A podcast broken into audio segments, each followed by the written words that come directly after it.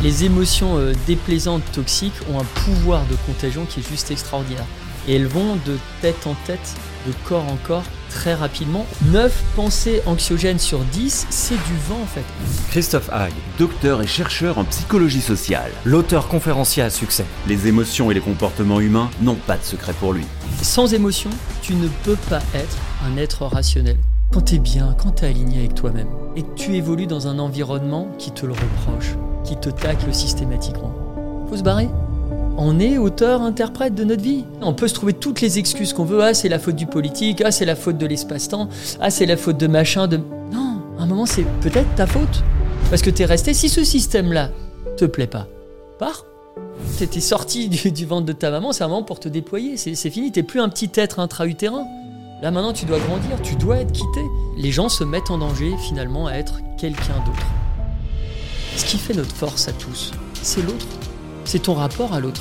On a tous la responsabilité de produire des petits biens. Et c'est l'agrégation, la somme de ces petits biens qui va avoir un impact ou qui va venir nourrir le grand bien pour l'humanité. Et je crois que quand on est émotionnellement intelligent, on ne se met pas au-dessus des autres, on est au même niveau que les autres. Et quand on a compris ça, je crois qu'on a compris l'humanité. Soyez déraisonnable. Ayez l'audace de choisir vos valeurs pour faire de vous un grand leader pour un monde meilleur. Salut, c'est Christophe Hague avec Franck Nicolas. Salut Christophe. Salut Franck. Aujourd'hui, je reçois un ami. J'ai tendance à dire en plaisantant que c'est l'un des plus beaux yeux bleus de la recherche française. Euh, Christophe. Ah, Christophe, pour quelle raison euh, ce travail depuis toutes ces années d'abord sur euh, les émotions? En fait, moi, je suis issu d'une famille où personne n'a de diplôme. Même pas le bac, à part mon frère et moi. Nous, on allait au terminus, au bout de l'autoroute. on a fait des recherches, docteur, tout ça. Et je suis issu d'une famille d'entrepreneurs. Mais de l'arrière-grand-père, le grand-père, le père et dans le milieu agricole. Donc un milieu très pragmatique, connecté au terrain, euh, tu vois, vraiment à la, réalité des choses. Et je me suis dit, mais c'est quand est-ce que ces personnes arrivent en fait à réaliser ces choses-là, sans diplôme, sans forcément tu de structure analytique? Et c'est là où je me suis dit, bah, en fait, l'émotion, elle a un pouvoir extraordinaire. L'émotion, c'est l'essence que tu mets dans ton moteur pour avancer, pour prendre des décisions, pour t'affirmer, pour intuiter euh, comme il se doit. Et je me suis dit, bah, en fait, euh, ce truc-là, je lis très peu de choses là-dessus. Il y a très peu d'individus qui tentent de décrypter une partie de ce Da Vinci Code comportemental. Euh, et, donc j'ai eu cette idée de me dire, bah attends, en fait, bah allez, bah, l'être humain est peut-être aussi un rat de laboratoire. On peut les ausculter en laboratoire, sur le terrain, déterminer certains facteurs clés en fait de l'intuition. comment est-ce qu'on peut mieux gérer son stress? Dans une situation, tu vois, où tu une zone d'incertitude qui est très forte, des timings très serrés. Euh, ce qu'on vit actuellement, hein, euh, avec une pression très forte sur, chaque individu. Euh, bah, tout ça, en fait, m'a passionné et je me suis dit, bah, je vais en faire mon métier. Donc, je suis un espèce d'enquêteur. J'investigue des, des, personnes qui sont des supra-intuitifs, des personnes qui ont des niveaux d'intelligence émotionnelle assez élevés et j'essaye de tirer des leçons de ces personnes-là. Et c'est pour ça que je vais souvent dans des, des milieux extrêmes. Moi, je me définis comme un thératologue. Alors, ça peut paraître bizarre. je me dis, c'est quoi ce truc euh, Alors, ça n'a rien de, de gourouesque ou quoi. Thératologue, c'est juste que tu vas étudier la nuit pour comprendre le jour. Moi, j'aime bien étudier les monstres pour comprendre le genre humain. Et donc, je vais dans des milieux extrêmes, que ce soit des, je sais pas, des alpinistes qui sont pris au piège dans la zone de la mort, K2, Everest, euh, des types du raid, des négociateurs qui ont à faire face à la mort, euh, des traders en salle des marchés, euh, des grands patrons, des chasseurs de trésors. bon, bref, toutes ces populations-là. Parce que je me dis que ces populations-là expérimentent l'émotion à haute dose. Et j'ai tendance à dire que, notamment à nos participants dans, nos événements, que la qualité de notre vie est égale à la qualité des émotions qu'on vit chaque jour. c'est ça. Qu'est-ce que tu en penses? Je suis d'accord, et d'ailleurs ça renvoie à une notion que moi je développe dans ce bouquin qui s'appelle l'empreinte émotionnelle. Toi, on parle beaucoup de l'empreinte euh, carbone, c'est important, hein, le mhm. CO2, les petits oiseaux. Mais je trouve que l'empreinte émotionnelle, c'est aussi de l'écologie. Dans ce grand chapeau de l'écologie, il y a ce que moi j'appelle l'écologie humaniste. Je me dis, ben, en fait, il faut se préserver soi et mhm. préserver les autres. Il faut oublier qu'il y a ce T2 hein, dans cette société qui est très autocentrée, très narcissisante, etc. Parce que finalement, ce qui fait notre force à tous, c'est l'autre. C'est ton rapport à l'autre. On est tout en haut de la pyramide des espèces pour une seule raison. C'est pas notre force physique, on n'a pas la force musculaire d'un ours, on n'a pas les incisives d'un T-Rex. Ce qui fait qu'on est tout en haut de la pyramide des espèces, c'est parce qu'on est capable de créer du lien émotionnel avec l'autre. Du lien qui, finalement, à un moment, par retour sur investissement affectif, eh bien, va nous permettre euh, d'accéder à tel ou tel type d'opportunité. C'est certain qu'aujourd'hui, euh, dans, dans, nos vies de leaders et d'entrepreneurs, j'ai pour habitude d'enseigner qu'il n'y a pas de bonnes décisions sans bonnes émotions et vice-versa.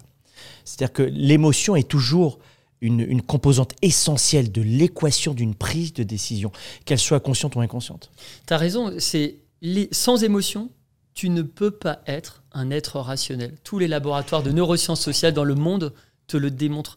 Et c'est pour ça qu'on parle aujourd'hui d'intelligence émotionnelle, capacité à raisonner à partir d'une information émotionnelle.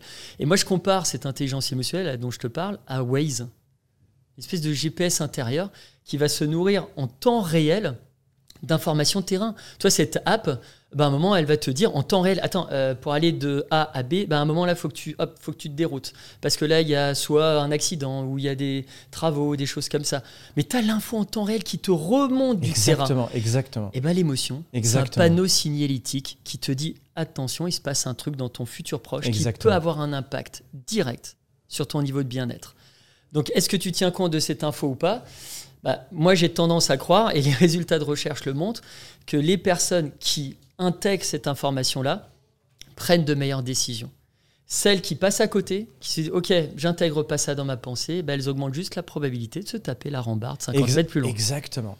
On prend chaque jour environ 35 000 décisions sans le savoir. La recherche le démontre.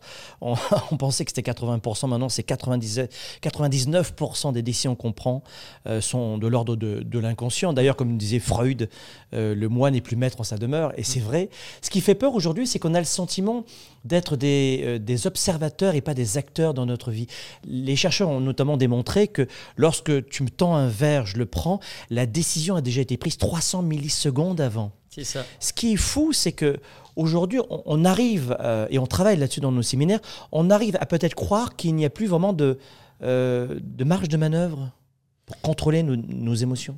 Ouais, alors que quand tu es émotionnellement intelligent, donc quand tu as cette capacité à raisonner à partir des émotions, que tu peux les capturer, comprendre pourquoi l'émotion elle naît en toi, quelle est la conséquence à ressentir tel ou tel type d'émotion, et derrière, en fonction de cette info, de moduler ton comportement pour mieux t'adapter à la situation, bien là, tu deviens auteur, interprète, tout ce que tu veux de ta vie.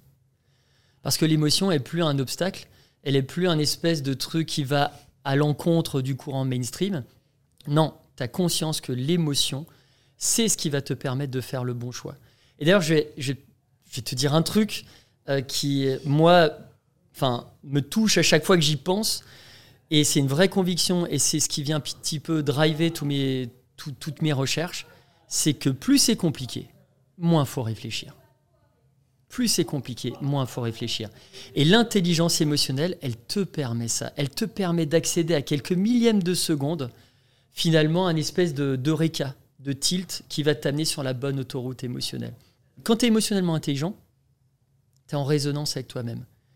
Sinon, tu te mens et tu veux essayer d'être finalement cet avatar, cet avatar social. Hmm. C'est que tu exposes aux gens Ah oui, j'ai tiqué toutes les bonnes cases. Euh, j'ai la bagnole qu'il faut. Euh, j'ai la résidence secondaire qu'il faut. Ah oui, j'ai, euh, je suis habillé comme il faut. J'ai ceci, ceci, cela. Et en fait, non.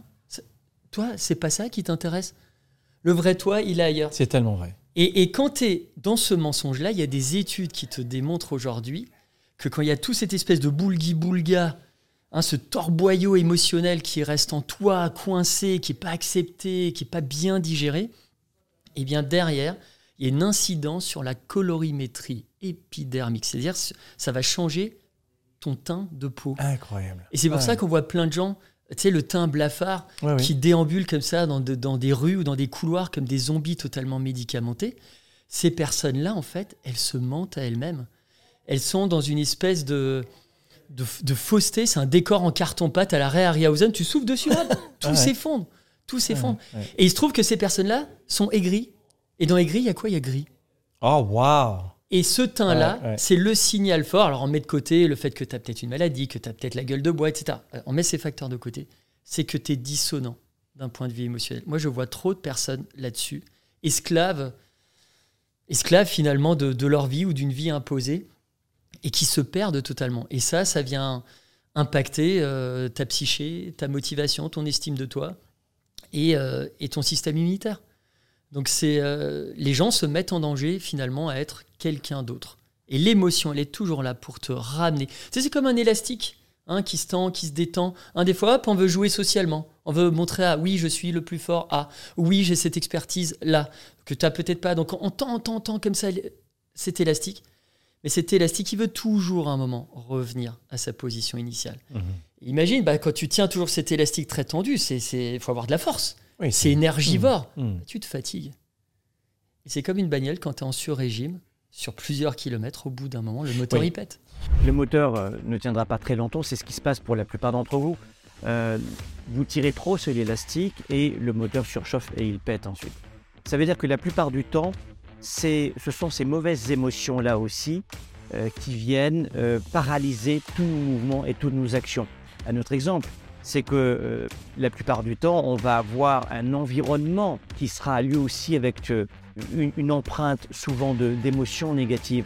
Nos, parents, nos aïeux, on a un code génétique aussi. Et à cela, vous rajoutez aussi des croyances limitantes qui sont absolument pas du tout adaptées à notre mode de vie, à nos ambitions. Par exemple, 90% des peurs que nous avons sont injustifiées. Et la conséquence de cet élastique et de ce moteur en sur-régime, c'est que vous allez faire de l'hyperglycémie, de l'hypertension, des troubles de l'angoisse, des troubles psychosomatiques. Donc là encore, attention à ce dont vient de parler Christophe et surtout à ces peurs injustifiées que vous pourriez véhiculer parce que l'environnement, parce que votre code génétique, parce que votre famille, votre éducation viennent vous garder en tête tous ces freins que vous conservez volontairement et souvent inconsciemment. Alors toujours dans cette capacité de rester dans euh, euh, l'intelligence émotionnelle et mieux la maîtriser, il y a deux éléments qui sont importants pour les leaders et les entrepreneurs. C'est de pouvoir modifier une émotion. Je me sens pas bien. Comment je peux sortir de cela? Donc, comment modifier une émotion? Et puis, je suis pas dans la bonne émotion. J'ai un examen, par exemple. Comment déclencher la bonne émotion? Euh, Quelle est euh, ta perception de ces deux axes-là ou des outils que tu aurais, toi? Il y, a, un petit truc assez simple à faire, et je vais te donner euh, un cas pratique. tu es au volant de ta voiture, et tu es sur l'autoroute, et sur la voie de l'autre côté, tu vois qu'il y a un accident. Et là, imaginons ce cas de figure, tu as une petite fille qui est tu vois, inerte euh, sur le sol. Imaginons que toi, tu as aussi une petite fille, à peu près de son âge. Là, tu vas tout de suite faire un rapprochement. Tu vas rentrer en empathie en fait avec la situation. Donc là, tu peux ressentir très fortement de l'angoisse, de la peur qui peut déstabiliser ta conduite et te, faire faire un accident. Là, il y a nécessité de réguler son état émotionnel. Ça ne veut pas dire l'étouffer, hein, c'est juste réguler son état émotionnel, en baisser un petit peu l'intensité pour rester concentré. Et bien, les techniques, ça s'appelle, c'est une technique qui est utilisée par exemple par les membres du GIGN ou par des, des- des types du RAID, ça s'appelle la réévaluation cognitive. Dans cette situation-là, plutôt que de rester focus sur la petite fille qui te rappelle ta propre fille, eh bien, tu vas essayer dans ta tête très rapidement d'imaginer quelle doit être la posture comportementale du pompier qui doit sauver cette Donc, changer de focus. tu changes de focus. Et tu vas vers la personne qui a la stabilité émotionnelle la plus significative. Incroyable. Et là, tu dis, bah attends, lui, il va venir, il va devoir telle ou telle euh, attitude, il va devoir commencer à faire, tu vois, les gestes sécures, les machins, tout ça. Et tout de suite, ça, ça va te faire baisser l'intensité émotionnelle. La réévaluation cognitive, Mhm. c'est un des meilleurs outils pour réguler tout ça. Il y a un autre truc euh, qui est presque de l'ordre de l'apprentissage, mais qu'on a co-créé. C'est totalement gratuit. Il n'y a pas d'exploitation de base de données, il n'y a rien du tout.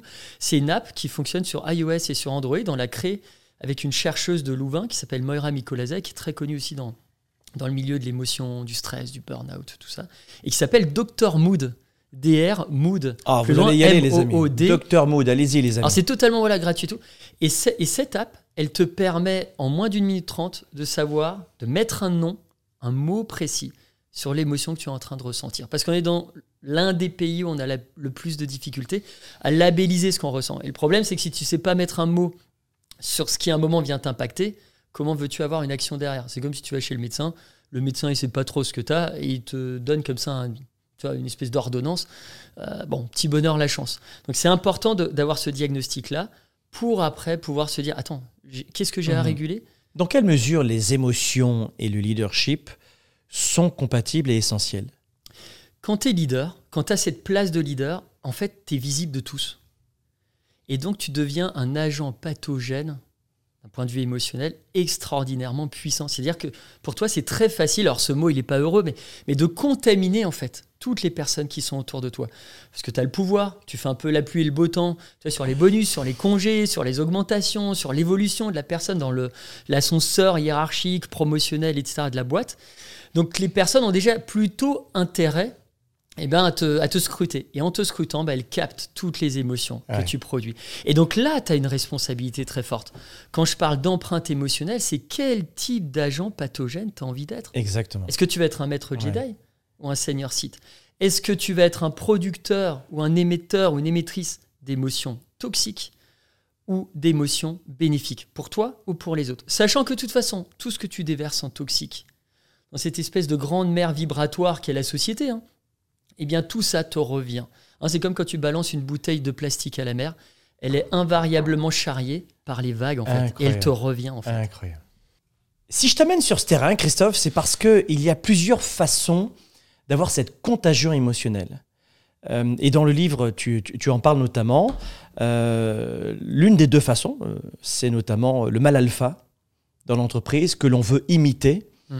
Et ensuite, il y a une contagion inconsciente. Ouais, c'est presque une espèce de comparaison sociale. Moi, je le vois dans certains directoires, ou comités de direction, peu importe. Où, euh, et d'ailleurs, on faisait cette, cette remarque, euh, on se faisait cette remarque avec un grand patron avec qui je bosse.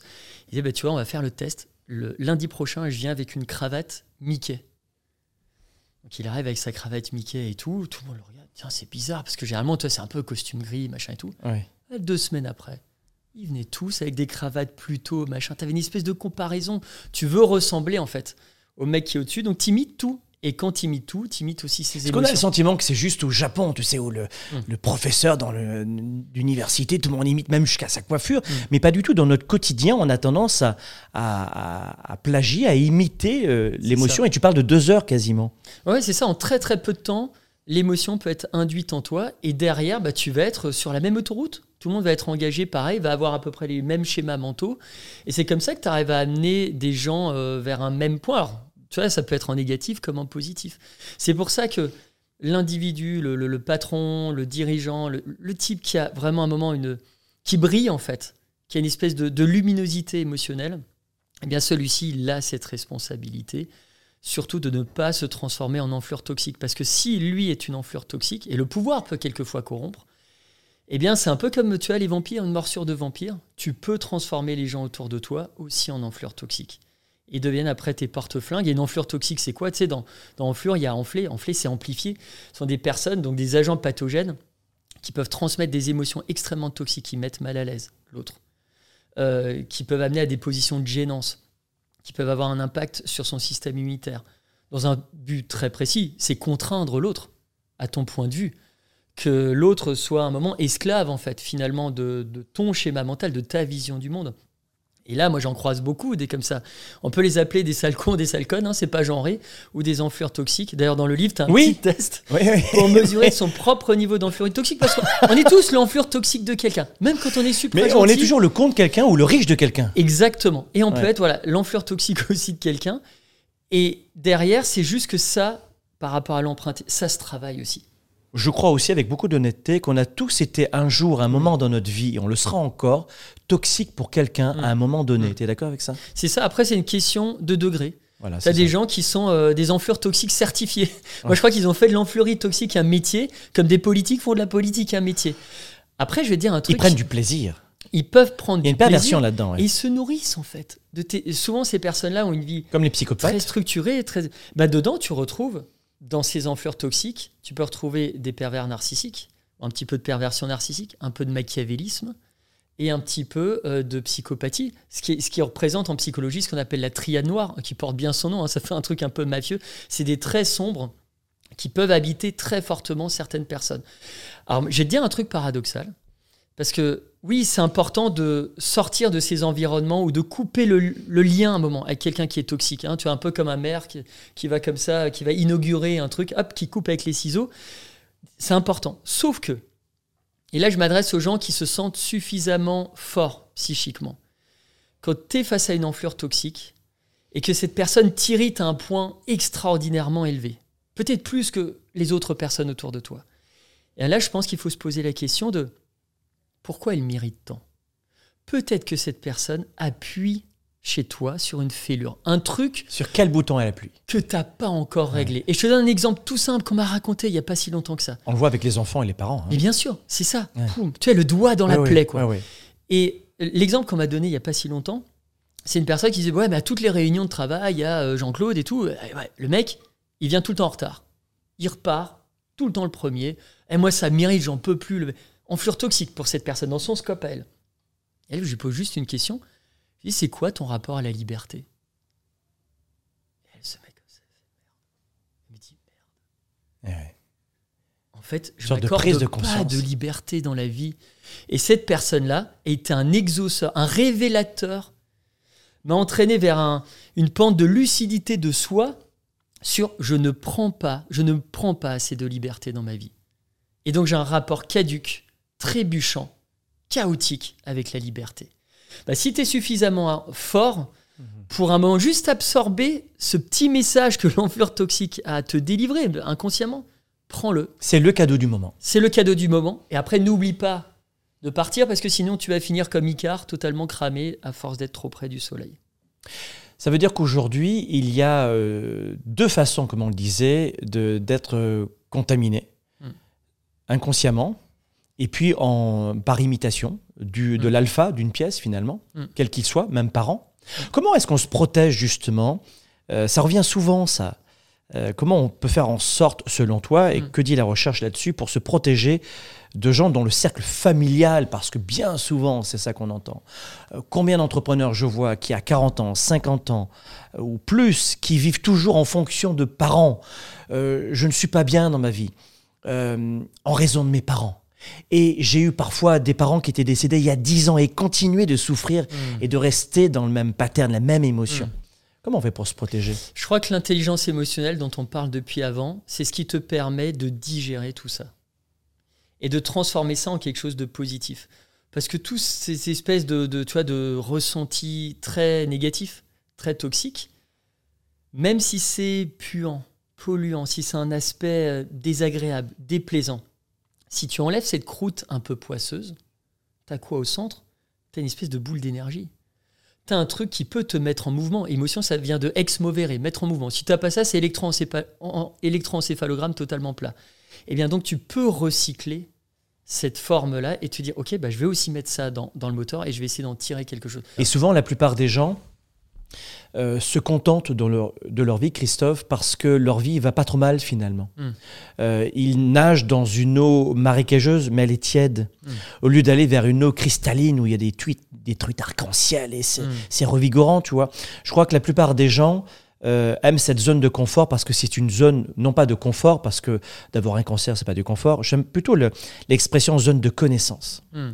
Et je crois que si on ne modifie pas de nous-mêmes, et ton livre est génial pour ça, nos émotions, on va rester comme cela. Et euh, l'une des techniques que j'utilise, c'est, c'est de mettre le doigt où ça fait mal pour anticiper en amont la douleur qu'on va ressentir dans 15 ans et dans Mm. 5 ans. Et ça, c'est un pouvoir que le chien n'a pas, même si j'adore les animaux, et que nous, les êtres humains, on a. La capacité d'anticiper, de visualiser, de ressentir la douleur que l'on va vivre. Mm. Et de ne pas attendre d'avoir euh, plusieurs euh, grammes d'alcool dans le sang pour, pour dire non, je ne veux pas prendre la Mm. route. Parce que finalement, il y a deux éléments qui nous servent dans les outils. Dans ton livre, c'est génial, tu en parles. C'est de, de bien prendre conscience que euh, de, de la propagation, de la contamination de deux sortes d'émotions. Et l'émotion négative, malheureusement, se propage tellement vite. Reviens sur cette partie-là. Ouais, ouais, les, les émotions euh, déplaisantes, toxiques ont un pouvoir de contagion qui est juste extraordinaire. Et elles vont de tête en tête, de corps en corps, très rapidement, et elles restent encore plus longtemps et plus intensément ancrées dans ta tête et dans ton corps. Donc elles sont plus compliquées à décroter. Et pour quelle raison alors? Et bien parce que euh, déjà, c'est des émotions de survie. Oui, oui, oui. oui, oui. Tu vois, la peur, etc. C'est une émotion de la colère pour, pour Ça touche défendre le un reptilien directement. C'est très reptilien et donc c'est euh, très chargé. C'est très fort et ça te renvoie à des choses très profondes en toi. Donc plus c'est profond, plus c'est compliqué à décroter. Donc ça c'est la raison principale. Et en plus, on est dans un monde qui nourrit ce que moi j'appelle le hum émotionnel négatif. Le hum émotionnel négatif, c'est un trop plein de négativité parce qu'on fait le buzz là-dessus. Il y a qu'à voir euh, le générique, par exemple, du JT de TF1. Il a été détourné, en fait, de la petite musique dans Les Dents de la Mer. C'est bien qu'il y ait une intention, à un moment, d'attirer l'attention par quelque chose qui est pas des plus positifs quoi. Donc il y a ce côté-là, on buzz en créant du, négatif, en induisant euh, comme ça de manière euh, sournoise ou stratégique euh, des, de la peur, de l'angoisse, et donc les personnes après se, se retrouvent en soit en fragilité, soit en demande en fait, tellement vrai. d'aide. Donc plusieurs- on est dans cette société-là, ça. tu vois. Et, et c'est pour ça que on a, un, on a une mission, en fait, tous. Si on veut que l'espèce survive. Et cette mission, c'est pas moi qui le disais, c'était Desmond Tutu, euh, ce, ce prix Nobel de la paix que j'adore et, livre. Ouais, ouais, et qui, est, bah, qui, qui est- qui est décédé il y a pas si longtemps que ça. ouais. Mais Desmond Tutu, à peu de choses près, il disait qu'on a tous la responsabilité de produire des petits biens. Et c'est l'agrégation, la somme de ces petits biens qui va avoir un impact ou qui va venir nourrir le grand bien pour l'humanité. À nouveau, qu'est-ce que tu décides de jeter dans cette, dans cette mer-là, dans, dans cette société? Qui t'as envie d'être?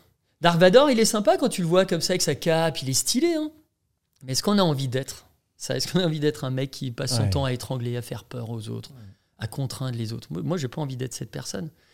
Donc il y a un côté, euh, faut se responsabiliser un petit peu. Et, et regarde, quand tu prends les chaînes euh, d'actualité, d'infos en continu, elles, elles nous déversent vraiment en intraveineuse en fait ouais, du- du négatif pendant la période du Covid, euh, crise ukrainienne, etc. On est H24, des gens qui sont H24 branchés à ça, ils ne reçoivent que ce truc-là en négatif. Donc derrière, ils ont une vision du monde qui est totalement floutée en fait. Et le pire, c'est que bah, quand t'es parent, ou manager, ou peu importe, que tu es une figure d'autorité, et que derrière, tu ne fais pas ce travail de filtrer cette information-là et que tu la redistribues brute de décoffrage aux autres, tu fais des dégâts de fou. C'est tellement vrai. Et là, on est en train de, de développer, de construire chez nos jeunes une population d'hypochondriaques. De gens qui vont être super angoissés. C'est pour ça que moi, je milite pour qu'on ait une éducation beaucoup plus émotionnellement intelligente. Autant à l'époque, on sortait, à l'époque, euh, j'en sais rien, Né- Néandertal, on sortait de la grotte et on devait voir ce qui n'allait pas. Hmm. Parce qu'on pouvait se faire bouffer. Ouais, euh, mais aujourd'hui, dans le métro, on a moins d'ours quand même, même si des fois ça sent euh, l'ours aussi, tu vois. mais l'idée, c'est que euh, on, on a gardé ce réflexe du reptilien de défense. Et la deuxième des choses, on est dans un monde, on peut avoir le sentiment de manquer de charisme lorsqu'on est positif. Ça fait même un peu bien con. Tu vois ce que je veux dire? On est un peu euh, limite, on est bien gentil. Tu vois ce que je veux dire?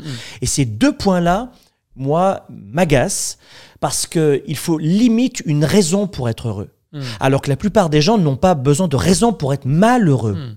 Et c'est eux qui paraissent normaux. Mm. T'arrives au, au travail le matin, tu vas? Non. Pourquoi? J'en sais rien. Le lendemain matin, tu vas comment? Je, vais, je, je suis pas terrible. Pourquoi? Bah, j'en sais toujours rien. Et ça, c'est fun. Comment t'expliques ça, toi? Parce que on a cette espèce de. Tu sais, déjà, on glorifie en fait les héros négatifs.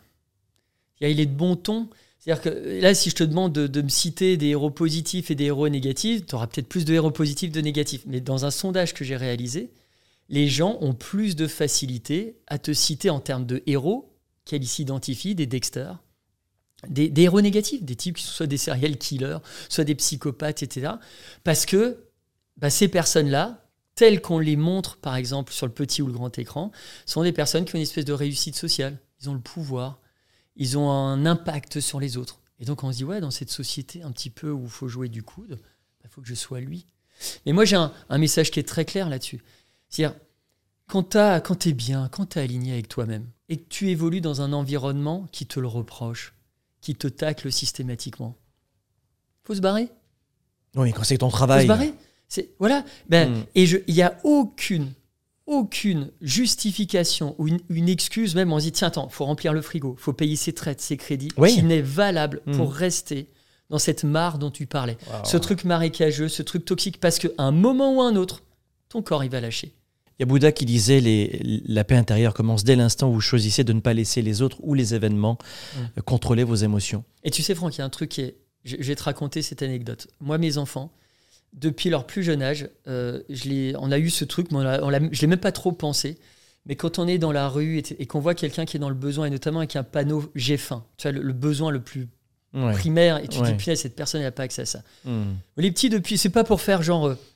Mais depuis le plus jeune âge, on dit, allez, on va aller chercher quelque chose, quelque chose Ouais, à la boulangerie. Et c'est vous, mes enfants, qui allez.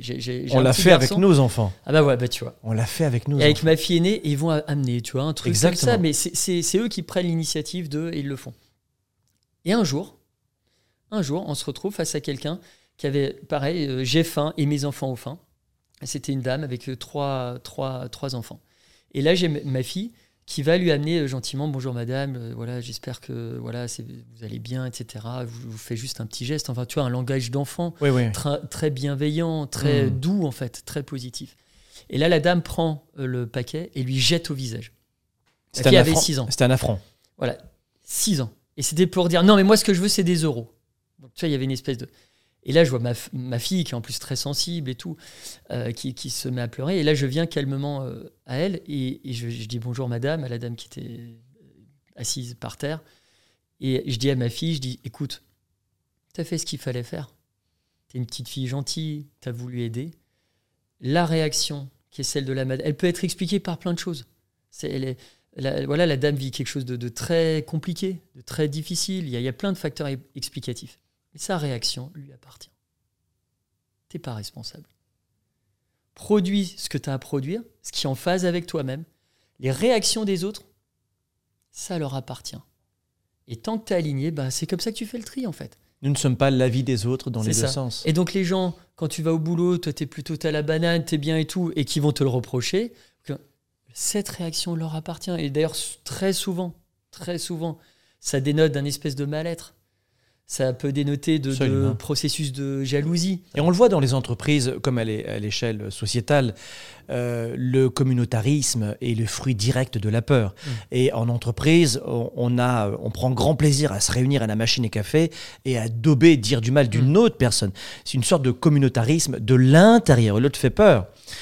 De manière générale, aujourd'hui, est-ce que euh, on peut dire que notre société est aussi euh, influencée par, par un système qui lié à un pays je, dis- je dis- je disais à certains de mes étudiants que le système l'emporte toujours sur l'individu. Si on avait quelqu'un d'extrêmement négatif, euh, voleur, méchant, violent, au bout d'un moment, le système ou les personnes vont venir nous pourrir la vie. Est-ce que tu es d'accord avec ça? Alors moi j'ai observé effectivement que quand tu as, que soit en entreprise ou à des niveaux, euh, même au niveau d'une région, point de vue politique, quand tu as quelqu'un qui est plutôt toxique, on sait aujourd'hui que allez, euh, 50 à 80% du climat émotionnel de l'entité qu'il dirige, que ce soit l'entreprise, la business unit ou une région, hein, ou peu importe, un territoire, ben, risque à un moment euh, de devenir délétère, négatif. Donc il y y, a effectivement une influence forte. Après, je pense qu'il faut aussi s'autonomiser. On n'est pas victime d'un système. Ok, le système, il peut être euh, très contraignant, très Il embêtant. faut s'extraire, tu veux très- dire. Ouais, Prendre la moment, décision. on est à nouveau, on est, euh, on est auteur-interprète de notre vie. Euh, je veux dire, on peut se trouver toutes les excuses qu'on veut. Ah, c'est la faute du politique. Ah, c'est la faute de l'espace-temps. Ah, c'est la faute de machin. De... Non, à un moment, c'est peut-être ta faute. Parce que tu es resté. Si ce système-là te plaît pas, pars. Euh, si ce système-là te plaît pas, modifie-le de l'intérieur. Hein, Il y a des gens qui ont suffisamment de ressources intérieures pour se dire je vais changer, de- je vais tenter de changer des choses, de modifier. Mais si tu restes dans ce statut de victime, effectivement, là, tu es dans une espèce de paralysie psychique. Et tu, tu es euh, comme cette espèce de boxeur qui va se retrouver acculé de tout un tas de coups, retranché dans les cordes du ring, et tu subis. Tu subis, tu es en PLS, tu es en position fétale. Ben non, tu étais sorti du, du ventre de ta maman, c'est un moment pour te déployer. C'est fini, tu plus un petit être intra-utérin.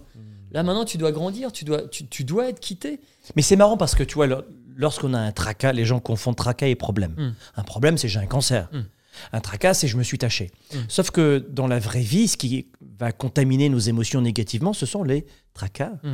Et ce qui est fou, c'est que ce sont les plus rationnels qui vont faire un lien avec les tracas.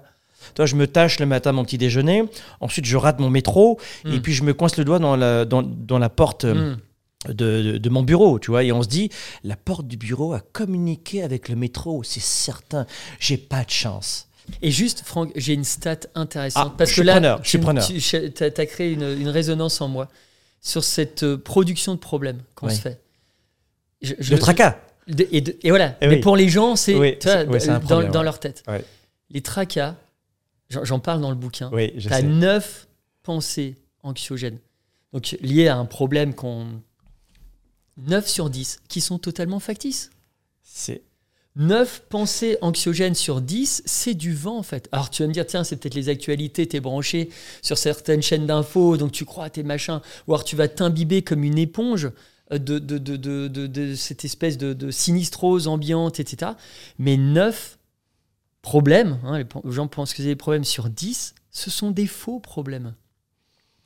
Donc là, tu te dis juste que, ben, ouais, bah, et puis c'est énergivore. C'est-à-dire que le- le- notre cerveau, souvent, il se fait avoir par ça. Et donc, il déploie l'artillerie lourde pour éteindre tous ces feux.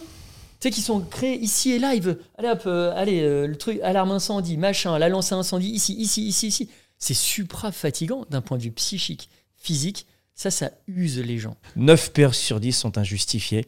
Et puis tu, hum, tu parles de quelque chose qui est très fort aussi, c'est notamment cette fragilité que l'on peut avoir dans l'espace de temps d'une vie, et notamment dans la tranche d'âge 40-50 ans, Mm.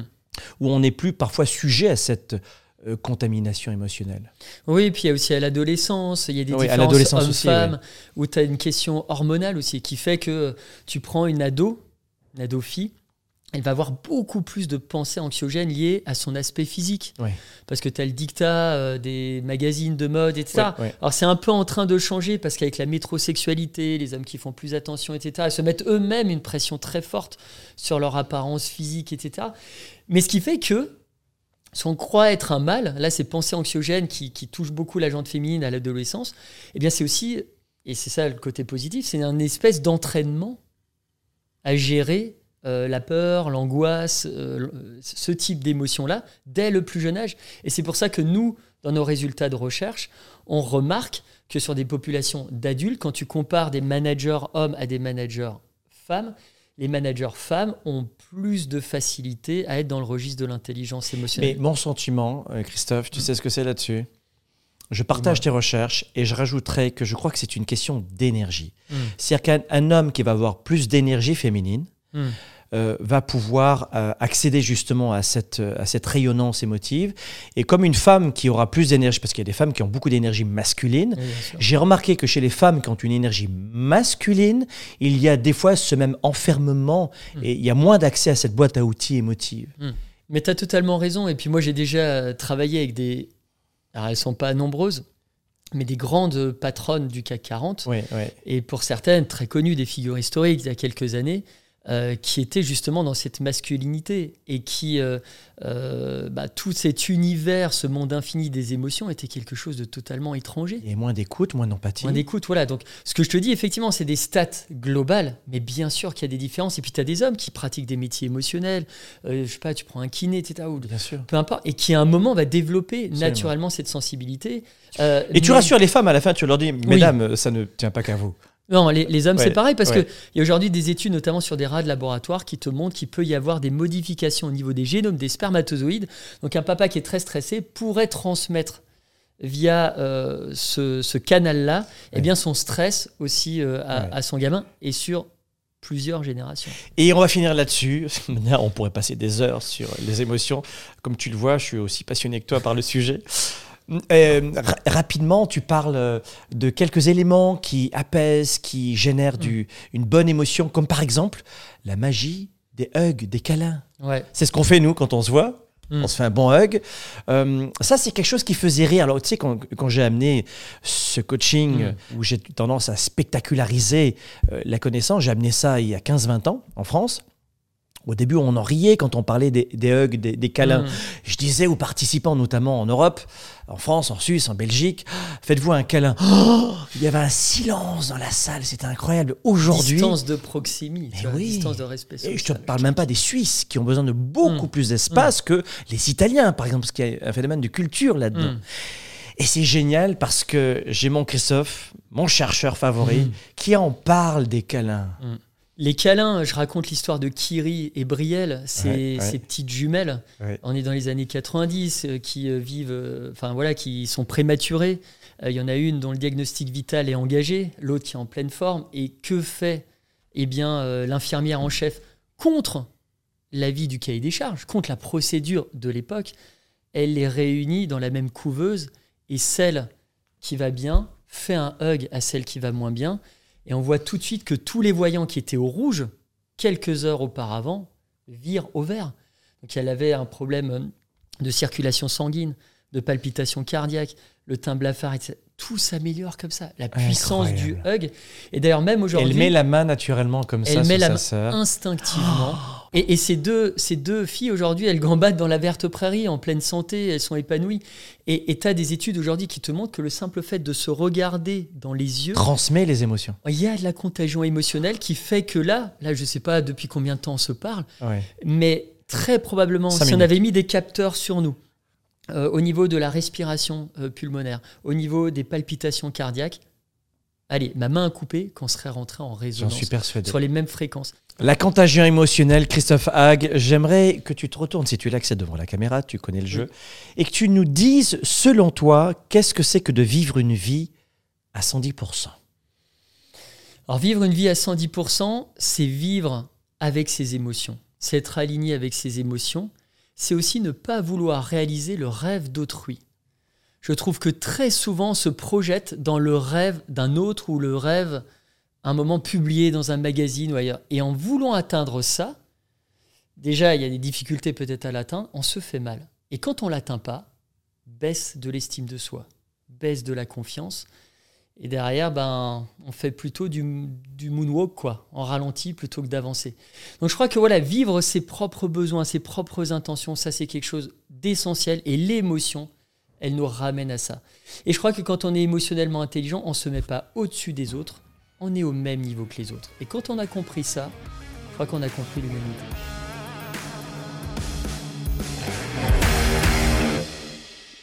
J'espère que vous avez autant aimé que nous cette vidéo euh, pour euh, retirer peut-être quelques informations, des stratégies, des idées implémentées dans votre vie personnelle comme professionnelle. D'ailleurs, laissez-moi un commentaire, j'adore vous lire pour savoir comment mieux vous aider, vous accompagner, quel est le contenu que je dois poster chaque semaine encore pour répondre à vos attentes et aussi pour mieux comprendre dans quel défi de croissance vous êtes en ce moment. Vous savez, à l'époque, on pouvait se former une fois tous les deux ans, ça allait très bien. Une fois par an, parfait.